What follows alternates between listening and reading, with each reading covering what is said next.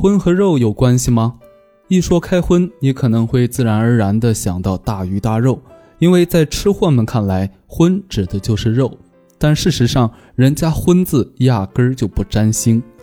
跟肉有关系的字，通常都有一个月字旁，俗称肉月旁，例如肠、肥、鸡等等。可是你再来看看这个“荤”字，它可是个草字头，这说明它最初指的并不是肉，而可能是一类蔬菜。事实也是如此，荤原本是指一类蔬菜，包括大蒜、小蒜、葱、韭菜，它们都是有刺激性气味的蔬菜。佛教徒戒荤的原因也很简单，就是为了避免口气冲撞佛祖菩萨。那么，这荤与肉又是怎么被捆绑在一起的呢？我们都知道，出家人不仅戒荤，还禁止吃肉。人们发现和尚们不吃肉，也听说他们戒荤，于是就自以为的在两者之间画上了等号。